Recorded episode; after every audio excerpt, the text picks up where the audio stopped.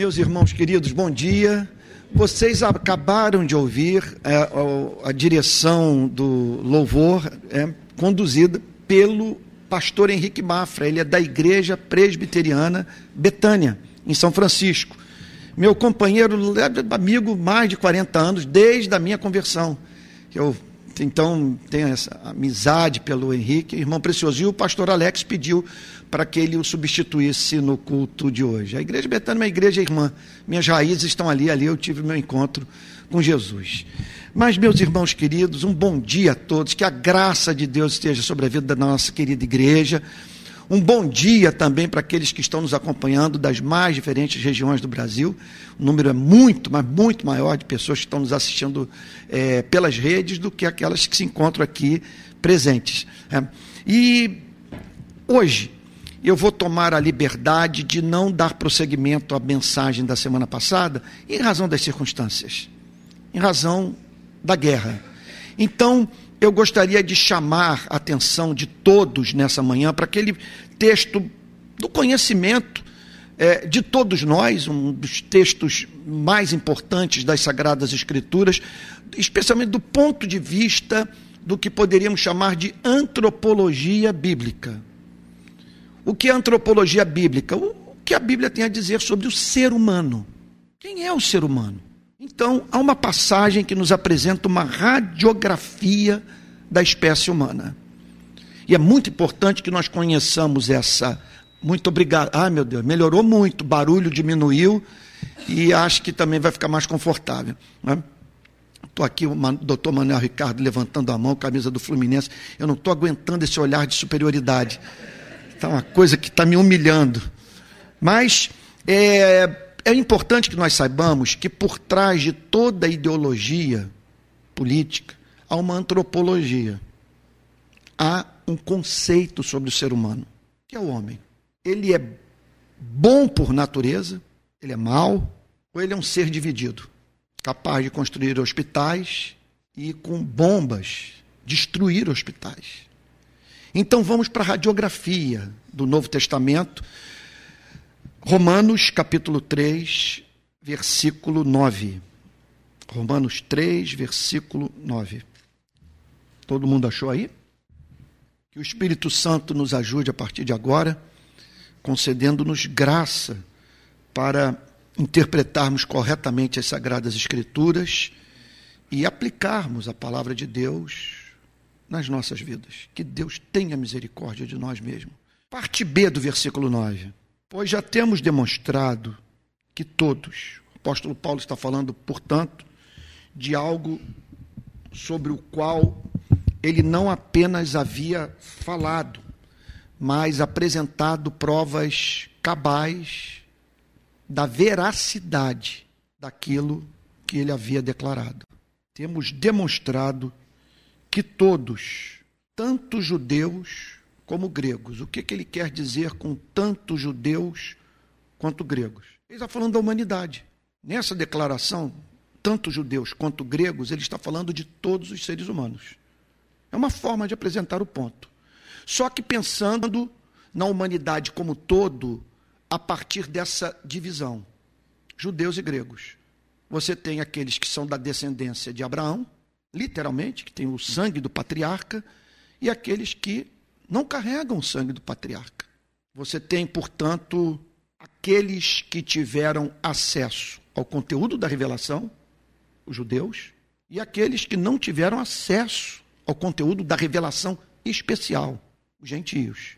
Gregos aqui interpreta-se como gentios. Quem são os gentios? Os gentios são todos aqueles que não pertencem a Israel. Então aqui está o apóstolo Paulo dizendo: olha, nós temos demonstrado algo referente aos judeus e aos gregos. E o que ele tem demonstrado? Que todos estão debaixo do pecado. O que significa judeus e gregos debaixo do pecado? O apóstolo Paulo, isso não há mínima dúvida, está apresentando aqui o seu diagnóstico sobre a condição humana. E o que ele tem a dizer é que judeus e gregos estão debaixo do poder do pecado e da culpa do pecado. Entender o ponto é essencial para que compreendamos o valor do Evangelho para as nossas vidas. Tanto judeus quanto gregos estão debaixo do pecado. Significa, portanto, que tanto judeus quanto gregos são movidos pelo pecado. O pecado governa as suas ações, as suas análises racionais, os seus sentimentos. Agora, é muito importante que nessa hora não confundamos pecado com sexualidade, ou seja, as transgressões que consideramos de natureza sexual. Isso é uma visão medíocre, tacanha, estreita do sentido da palavra pecado. O que é o pecado? Pecado significa você não viver para a glória de Deus. Pecado significa você trivializar o seu Criador, não considerar os seus mandamentos. O que é o pecado? Pecado significa você não ser capaz de amar a Deus é o que Deus ama. E nesse sentido, pode-se dizer que Deus ama os seres humanos. E não amar os seres humanos é pecado, porque significa você não amar o que Deus ama. Vamos resumir tudo numa só sentença. Pecado é não amar. E quando nós vemos a palavra nessa perspectiva, nós deixamos de ver Deus como um ser neurótico, pedindo de nós tolices. Deus pede o que é razoável, ele pede amor. Então, o pecado é considerado pelo apóstolo Paulo a força motriz da vida humana. Nós vivemos em função da nossa felicidade. Não há nenhum problema em você buscar a felicidade. O problema está em, na busca pela felicidade, você ignorar o direito do próximo. Ou não incluir na sua definição de felicidade a felicidade dos demais seres humanos. Isso é pecado. Então o apóstolo Paulo está aqui dizendo que todos estão debaixo desse princípio egoísta. Agora, em conexão a isso, todos estão debaixo da condenação do pecado. Porque Deus não pode abençoar quem se recusa a viver uma vida de amor. Deus não pode ser é, conivente. Deus não pode ser cúmplice de uma iniquidade como essa. Você destruir a vida de um ser humano, menosprezar o seu Criador, e a despeito dessas práticas hediondas, ele continuar abençoando sua vida, tratando como se você fosse justo e emitindo assim uma nota para o cosmos. Eu não me importo com o modo como as pessoas vivem. O que o apóstolo Paulo está simplesmente dizendo é o seguinte: não creia nisso. Para Deus, todos estão debaixo da culpa do pecado. Todos estão privados da sua glória, do acesso à sua presença, e isso é profundamente racional. Ou alguém aqui acha que um terrorista do Hamas, após ter degolado um bebê, estuprado uma mulher subjugada pela força, matado civis, que ele tem livre acesso à presença do Deus Santo. Estou pegando aqui um, um, um caso in extremis, a fim de estabelecer o ponto. Então, é sobre isso que as Sagradas Escrituras falam. É sobre a impossibilidade dessa pessoa ter comunhão com Deus em razão de viver a vida que Deus não vive. Paulo prossegue dizendo: como está escrito. E aí então ele apela para o Salmo 14. E o que ele tem a dizer é o seguinte: aquilo que eu afirmo não é novo pode ser encontrado até mesmo na teologia estreita, anos-luz de, de distância da do Novo Testamento, ok? No Salmo 14, no Antigo Testamento. Se vocês forem para lá, vocês encontrarão esse ponto já sendo defendido por séculos. Todos estão debaixo de pecado e é justamente isso que o Salmo 14 afirma. Significa, portanto, que Hebreus sob a influência do Espírito Santo, hebreus regenerados, ao manterem contato com sua própria sociedade, com o restante do mundo, com as nações circunvizinhas, chegaram à seguinte conclusão: olhando para essa gente, olhando para a nossa sociedade, olhando para, que o, para o que o próprio povo da aliança faz com a revelação, a conclusão é que todos pecaram. E aí então, Paulo declara nessa passagem extraordinária: não há justo, nenhum sequer. O que ele quer dizer que não há justo nenhum sequer? Está dizendo que você nunca encontrou na vida uma pessoa inocente. Você nunca na sua vida cruzou com uma pessoa totalmente justa. E quando o apóstolo Paulo faz essa declaração, o que ele está dizendo é o seguinte: você jamais se deparou com uma pessoa que tenha passado pelo escrutínio da lei. Se essa pessoa, na sua conduta, no seu modo de ver a vida, for analisada pela lei do amor, ela será reprovada. Porque ninguém ama como deveria amar. Não há um justo, nenhum sequer. O que significa, portanto, que, como Deus só pode ouvir a oração do justo, abençoar o justo, garantir livre acesso ao seu reino, ao justo, estão todos privados de salvação. Todos são condenados pela lei. Ou seja, Paulo tá, está declarando o seguinte: quando Moisés olha para essas pessoas, ele é levado a dizer: vocês estão privados da glória de Deus. Vocês estão em pecado. Então não há um justo nenhum sequer. Que significa, portanto, é que não há cultura que passe pelo crivo do amor. Não há ser humano.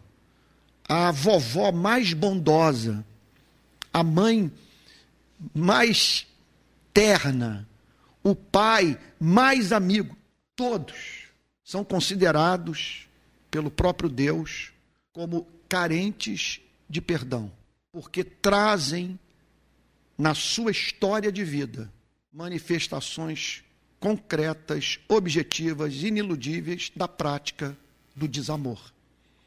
Não há um justo, nenhum sequer. Não há quem entenda, não há quem busque a Deus. Ele está falando, portanto, sobre aquilo que o homem é, de, é por natureza. Não há quem entenda, não há quem tenha entendimento espiritual. Ele não está dizendo que os seres humanos são incapazes de usar o cérebro.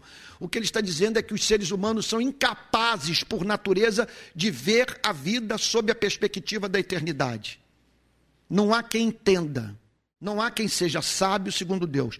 Não há quem, por natureza, leve em consideração a brevidade da sua vida o fato de que terá que prestar contas ao Deus Santo, naquele dia que a Bíblia é, é, declara é, que haverá de se manifestar, no qual Deus revelará a sua justiça e santidade à humanidade. As pessoas, portanto, não, por natureza, elas não têm entendimento. Elas vivem como se Deus não existisse, é isso que Paulo está dizendo. Elas, elas estão carentes desse elemento de entendimento. Elas não veem a vida sob a perspectiva da existência de um Deus doce, justo, bom e que pede dos seres humanos aquilo que é razoável, que eles vivam uma vida de amor. Não há quem entenda, não há quem busque a Deus. O que, que o apóstolo Paulo está querendo afirmar com isso? Que, por natureza, nós somos avessos a Deus nós sentimos fastio pela pessoa do Criador. Que nós não nascemos com a propensão de buscarmos a sua face. E que quando nós somos vistos envolvidos com a divindade, na verdade, nós estamos envolvidos com um ser criado por nós, a nossa imagem e semelhança, e que nos livra do Deus verdadeiro, do Deus real. Não há quem busque a Deus. Ou seja, não há quem busque saber qual é a vontade de Deus. Não há quem, por natureza, queira a sua presença. Sinta saudade da sua companhia. Correlacione a beleza da criação à beleza do Criador. Não há quem busque a Deus. Todos se desviaram. Se desviaram do quê? Se desviaram do caminho da justiça do caminho da verdade. Insisto nesse ponto, a fim de não mediocrizarmos o sentido da palavra pecado. Eles se desviaram do caminho do amor. Todos se desviaram e juntamente se tornaram inúteis. Não cumprem a finalidade da sua existência. Porque nós fomos criados para conhecer e nos deliciarmos no ser de Deus. E em razão dessa felicidade, fruto do conhecimento do amor de Deus, tratarmos a todos com amor. A partir do transbordamento da nossa alegria, nos tornarmos magnânimos, doces, misericordiosos e, e na nossa relação com o próximo. Desejosos, portanto, de vê-los participarem da nossa felicidade. Então todos se tornaram inúteis. Isso significa o seguinte: isso é muito sério. Para nós estarmos aqui, eu vou, eu vou apresentar um dado muito chocante. Um número incontável, mas incontável de animais teve que ser morto. O que teve de bicho que foi morto, a fim de que nós pudéssemos nos vestir, aquecer nossos corpos, nos alimentarmos. O mundo animal vive em estado de ininterrupto sacrifício, a fim de que na sua morte nós tenhamos vida. Isso é uma coisa impressionante. A natureza o tempo inteiro se doa a nós, a fim de comunicar a você e a mim energia para vivermos, e uma energia que não é usada para a glória de Deus e a promoção da justiça, e a promoção do amor. É esse é o sentido da declaração do apóstolo Paulo. Todos se desviaram e juntamente se tornaram inúteis. Não há quem faça o bem.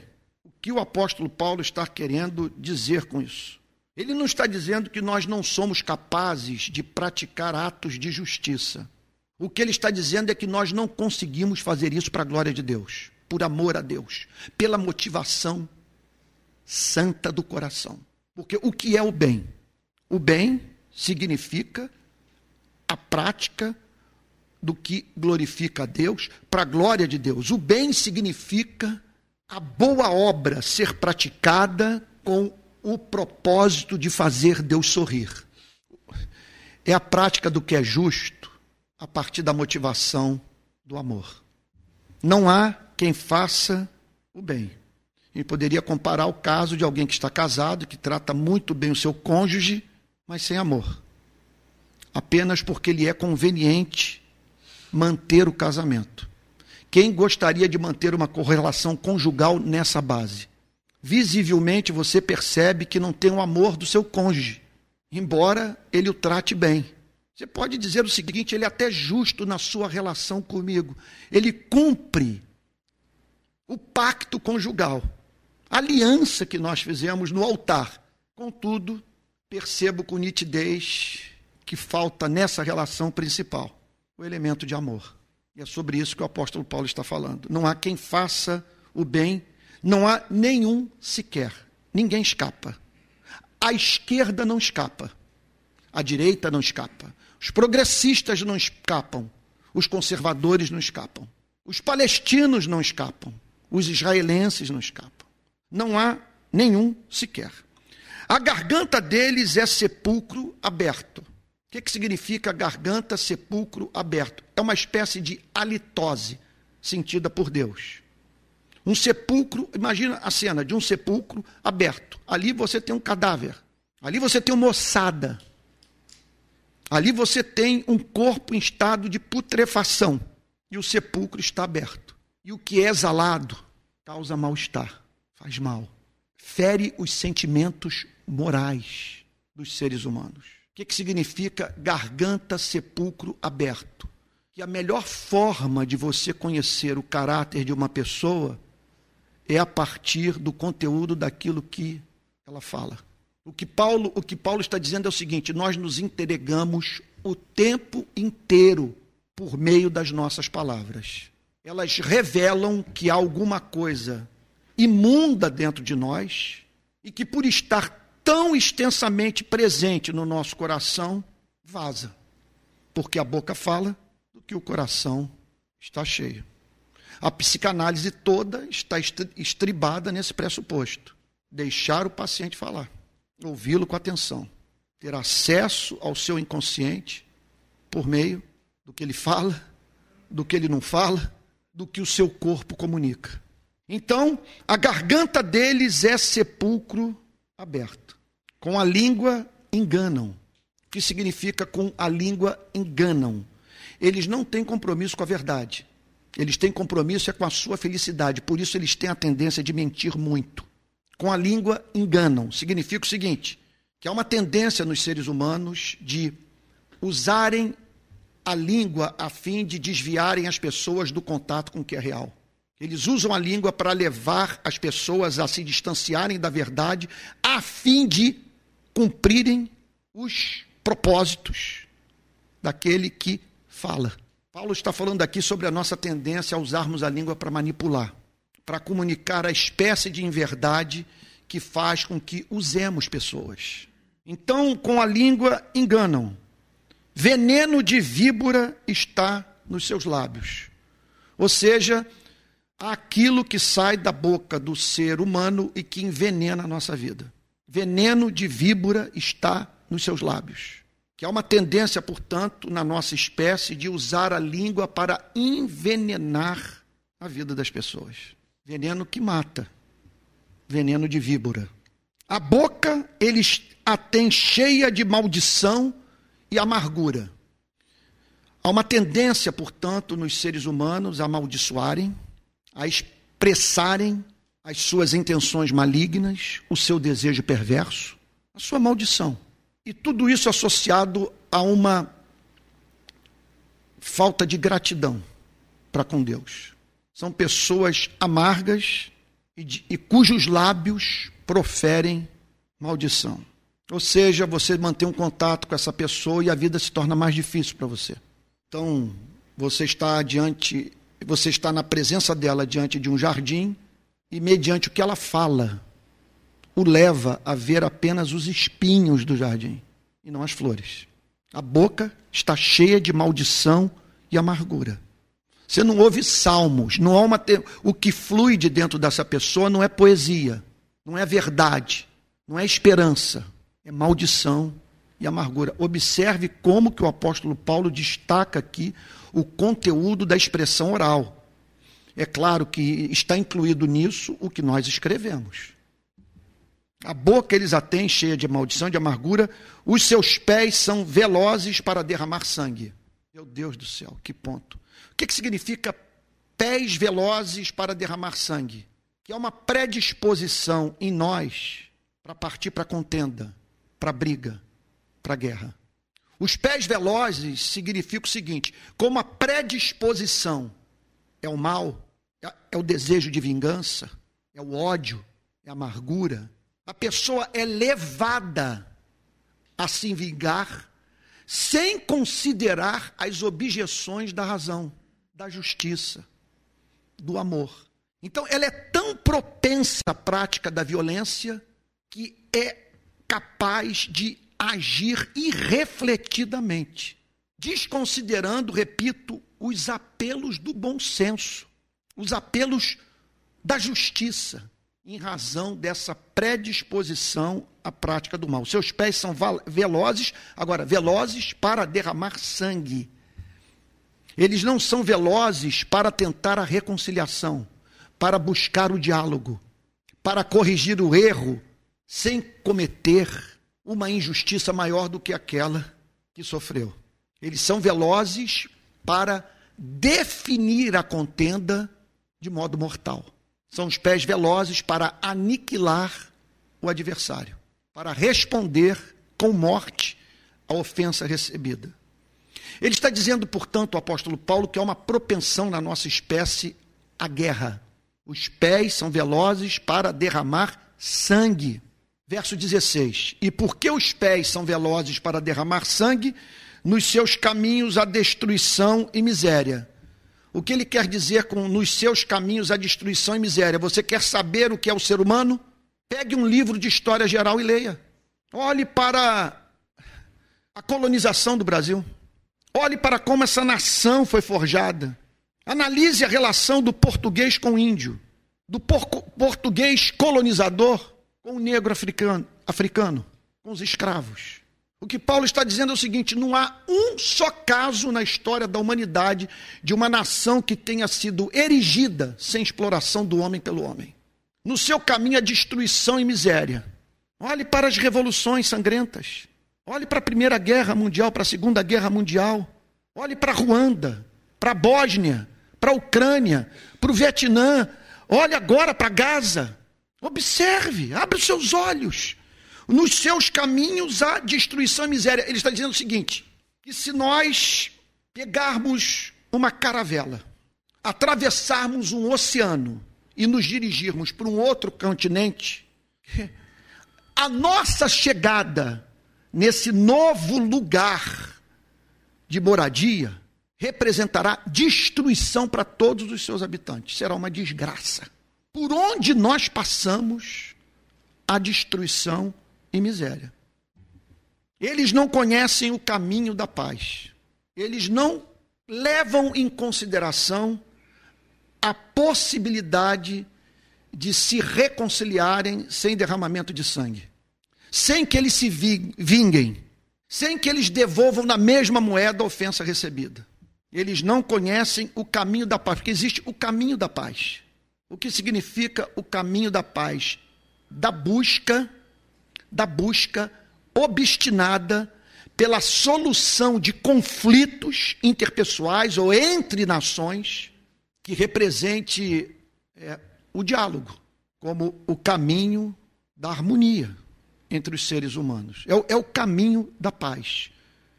O que, é, o, o que é o caminho da paz? Eu paro para ouvi-lo. Eu quero conhecer as suas razões, eu quero estar no seu lugar.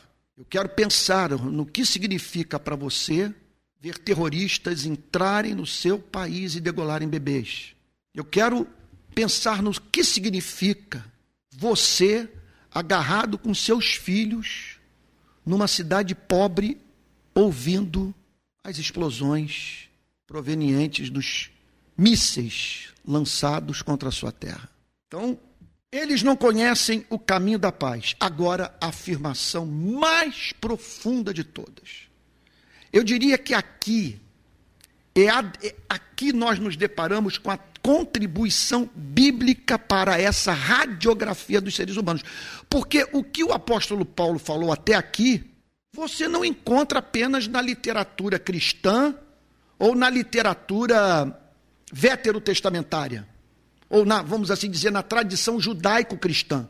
Você vai encontrar essa descrição sobre a natureza humana em outros autores. Você vai ver seres humanos falando nesses termos sobre a espécie humana dentro e fora da igreja. Esse é o pessimismo tão presente no existencialismo alemão, no existencialismo francês. Presente, por exemplo, numa, num dos filmes do cineasta americano, o de Allen. Eu me lembro, eu só não me recordo em qual filme ele apresenta esse diálogo, no qual ele, o próprio Woody Allen, né, ali desempenhando o papel de, de, um, de, um, de um personagem, né, obviamente criado por ele, e que então ele é visto no filme dizendo para alguém: Eu não me surpreendo com as guerras. O que me causa surpresa é, sendo o homem quem é, como que nós não temos mais guerras ainda. Agora, o, a contribuição eminentemente cristã para essa análise da natureza humana é a que nós encontramos no verso 18. Não há temor de Deus diante dos seus olhos. O que Paulo está dizendo é que essa é a causa maior de todas as desgraças. Os seres humanos não temem a Deus. O que significa temer a Deus? Meu Deus nutrir por ele no coração um amor respeitoso. Se relacionar com ele a partir da certeza de que ele não pode negar a si mesmo. E porque ele não pode negar a si mesmo, ele jamais prostituirá o seu amor, a sua justiça, a sua santidade por amar você. Ele não vai negociar o seu caráter pelo fato de o amar ele vai continuar amando, mas deixando claro para você que a vida que você vive é uma provocação à santidade dele e que exige dele uma resposta ao mal praticado.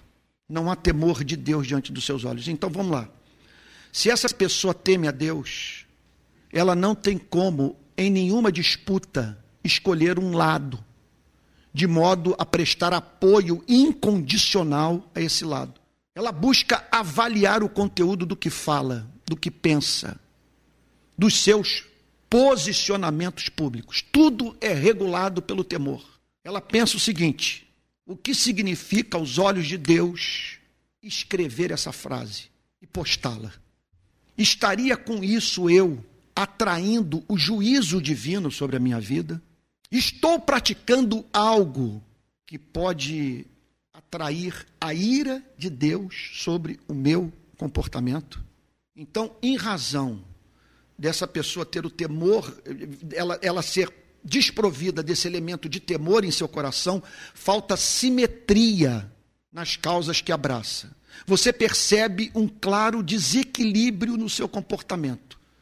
O partido dela não é o partido de Deus, o partido do Deus revelado nas Escrituras, não é o partido do amor, não é o partido da justiça, é o partido da sua preferência pessoal, egoísta. É o partido do preconceito. Ela é incapaz de lançar um olhar sóbrio sobre o que quer que seja, porque sua vida é condicionada por algo oposto ao temor. Se ela não teme a Deus, ela teme ao quê? Ela teme a opinião pública. É uma pena que eu não posso, numa pregação como essa, falar tudo que está sendo gravado, tudo que eu tenho vivido nesses últimos dias. Porque muitos deixam de falar o que pensam porque temem ser perseguidos, temem perder espaço na imprensa, nos meios de comunicação, na sociedade, nas redes sociais. Temem perder emprego. Não tem o temor de Deus.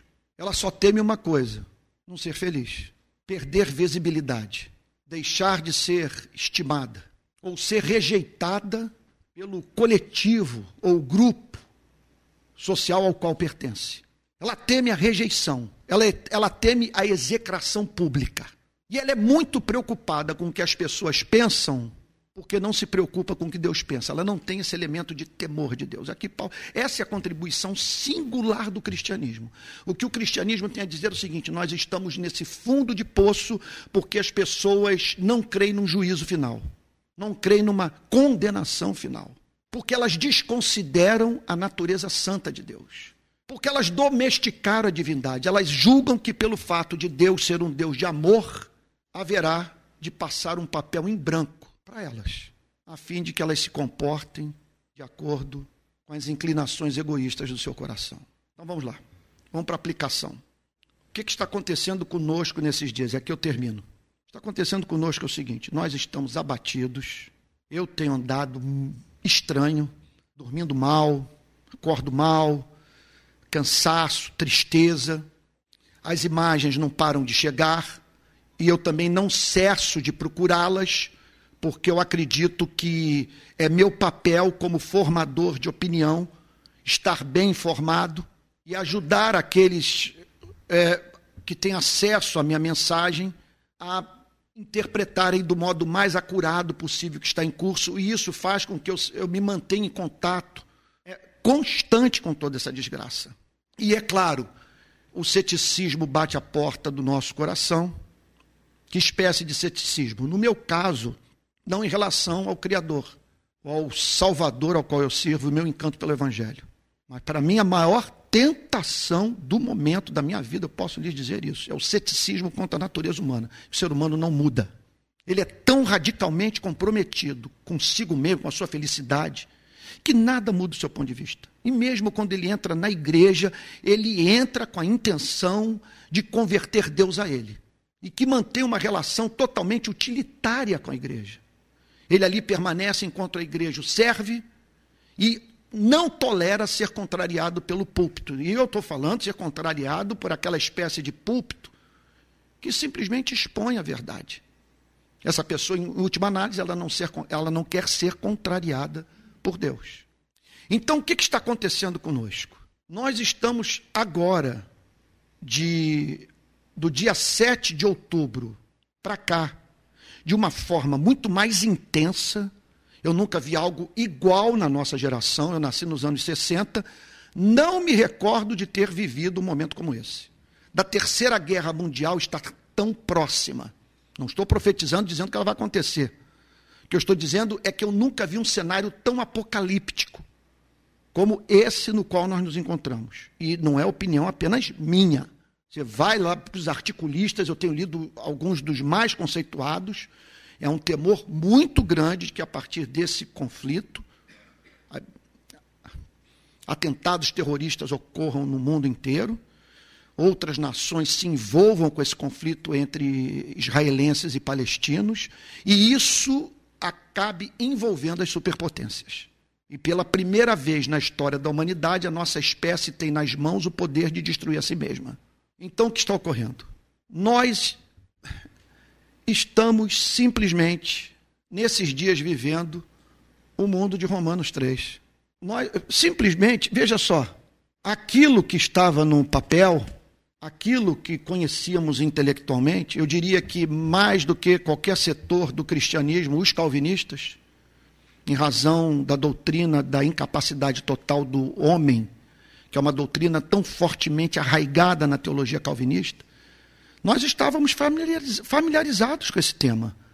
Nós sabemos que os seres humanos são seres caídos e que precisam de regeneração, precisam nascer de novo e precisam do perdão divino. Nós sabemos de tudo conceitualmente, estava tudo na nossa cabeça. O que está acontecendo agora e que nos abate?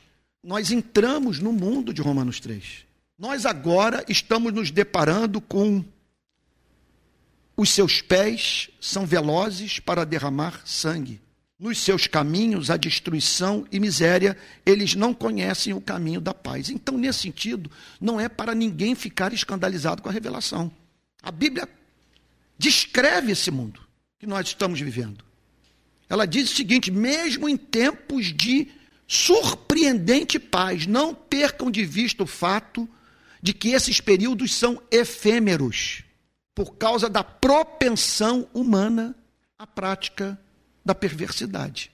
Então, a primeira coisa que nós precisamos fazer nesses dias é nos certificarmos do fato de que a mesma Bíblia que diz que Deus é justo, todo-poderoso e santo, declara que esse mundo é um caos.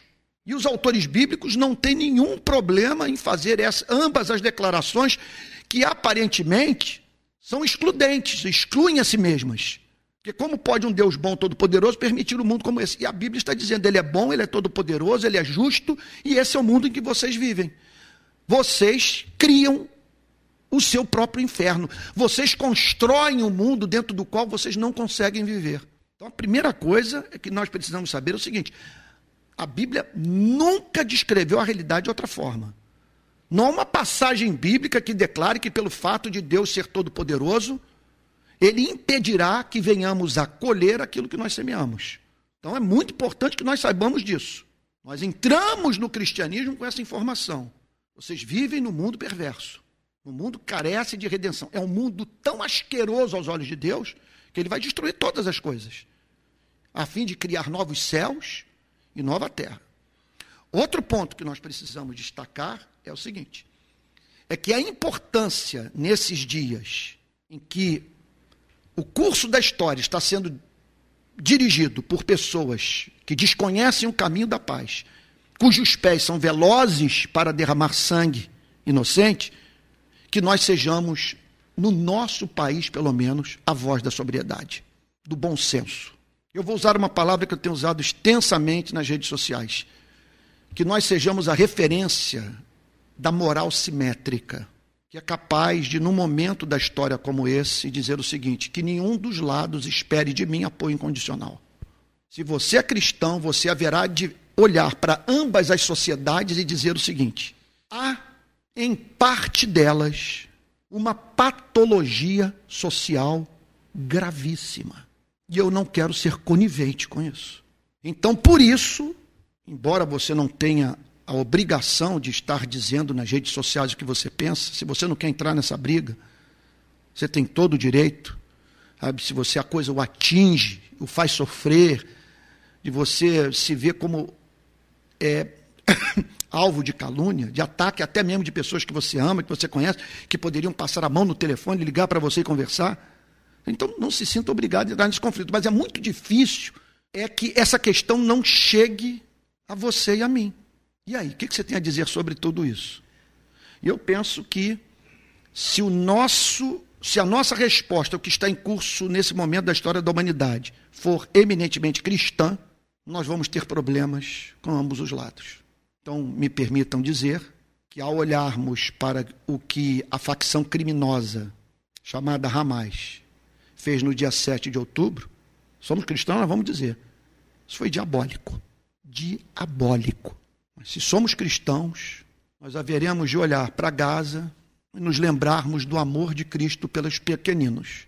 Se vocês fizerem uma criança dessa escandalizar, olha, era melhor que vocês pendurassem uma pedra no pescoço e se lançassem no fundo do mar. Não se toca em vida impunemente na vida de criança. São dias, portanto, que requerem de nós, e aqui eu concluo. Eu falei, eu tô, estou fazendo três aplicações do sermão. Número um, nada de surpresa. Se você está surpreso com o que está acontecendo, você não tinha sua vida intelectual regida pelas Escrituras. As Escrituras dizem assim ao mundo. E antes da vinda de Cristo, é esse tipo de tragédia que acontecerá. Segundo lugar, eu estou lhes falando sobre a importância do nosso testemunho, de sermos a referência de comportamento simétrico. Eu diria comportamento regulado pelo temor de Deus. Temor de Deus, que nos levará a ficar do lado da justiça, do amor, do direito ainda que isso nos seja custoso. Agora, por fim, gostaria de dizer também o seguinte: pelas minhas redes sociais, eu observo, eu não leio todos os comentários, mas nas poucas vezes que eu leio, eu percebo uma devastação psicológica. As pessoas estão moídas. Nas vezes que eu postei aquelas cenas nuas e cruas vindas de Gaza, as expressões de lamento eram muito fortes e de pessoas dizendo: Eu não aguento mais lidar com isso.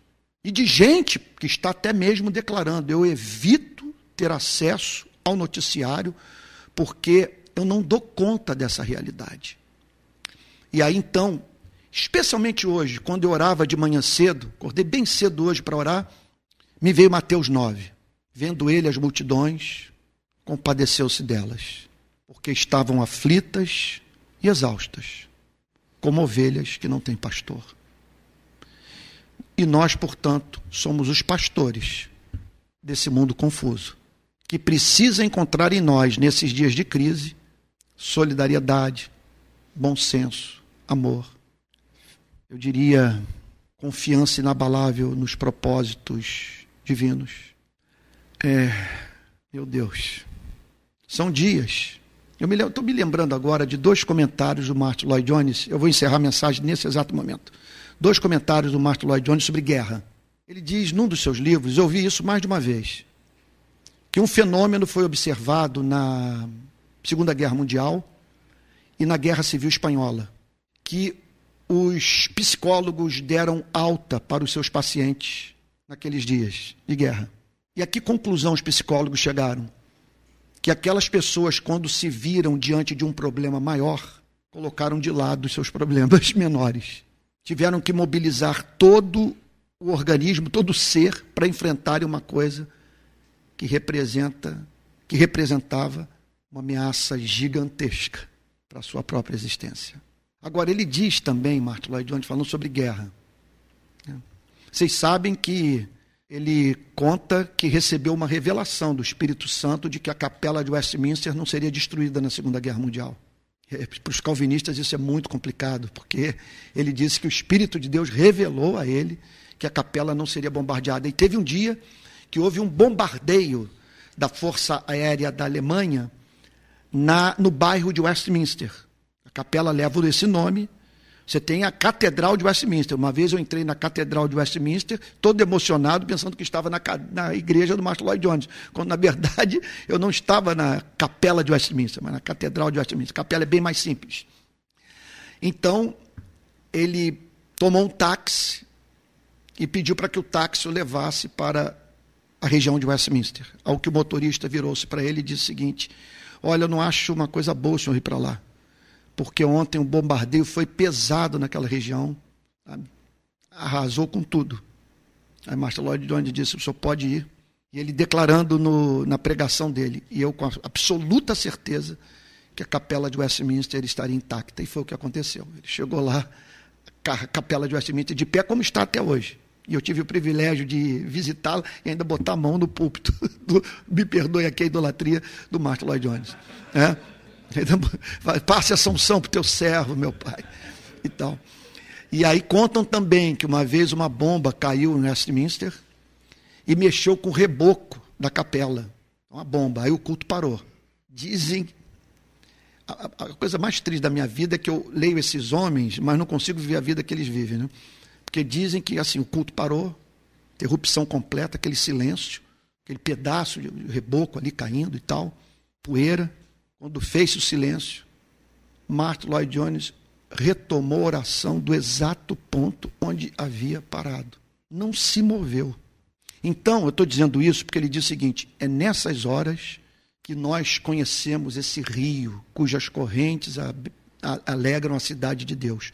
Porque nas horas em que os bares são fechados, os cinemas, os teatros, que as pessoas não têm mais acesso. Nós estamos bem longe disso pela infinita bondade de Deus. Mas ele falou, ele falava sobre a Inglaterra do seu tempo. E do que ele percebia, que quando a guerra eclodiu e as pessoas ficaram privadas do acesso àquilo que servia para sua distração, suas vidas se tornavam miseráveis. E ele então dizia: nessas horas que nós percebemos a diferença que Cristo faz em nossa vida. E a alegria incircunstancial que ele comunica ao nosso espírito. E isso é de grande importância. Na hora da mais alta provação para a humanidade, as pessoas encontrarem em nós uma estabilidade que é própria daqueles que andam pertinho de Jesus. Vamos nos colocar de pé e orar? Pai Santo, nós bendizemos o teu nome, porque pela sua misericórdia que não tem fim, o Senhor nos deu instrução segura quanto a esse mundo. O que o governa, o que o move e o que faz com que ele seja o que é. Nós o agradecemos por não termos sido pegos de surpresa, porque a Bíblia nunca disse que seria diferente. E nós pedimos então, Senhor, por essas três coisas: que tu nos ajudes a ver tudo de modo bíblico. Estamos agora no momento da mais alta realidade e que possamos, Senhor amado, simplesmente dizer para nós mesmos: era sobre isso que a Bíblia falava. Pedimos a Ti também simetria, Senhor, que haja em nossas vidas esse elemento de temor de Deus, temor do Senhor, que nos faz, Senhor, ficar do lado da verdade, ainda que isso nos seja custoso. E rogamos a Ti que nesses dias em que as pessoas estão como ovelhas sem pastor, que possamos pregar o Evangelho, Senhor. Nunca na nossa geração o momento foi tão propício para as pessoas entenderem o significado do Evangelho. Porque mais do que nunca as pessoas estão entendendo que há algo errado com a nossa espécie e que ela carece de redenção, Senhor. E terminamos esse culto pedindo a Ti pela libertação dos reféns, Senhor, dessa facção criminosa, desses bebês, Senhor, dessas crianças israelenses. Salva essa gente, Senhor. Compadece-te dos seus familiares. E consola, Senhor, aqueles que perderam seus entes queridos, Senhor, naquele ato terrorista inominável, Senhor. Agora nós pedimos também, Senhor, pelo povo palestino. Senhor, não sabemos orar como convém. Como o que pedir, Senhor? É uma lista interminável de necessidade. Meu Pai, queima a consciência desses que apoiam o uso indiscriminado e desproporcional da força desses, Senhor, que no afã de se vingarem dos seus inimigos, fazem com as crianças o que não gostariam que fosse feito com seus filhos, Senhor. E que a sua igreja, nesses dias de, de trevas, seja a luz que brilha alto na candeia. Em nome de Jesus, Senhor. Amém.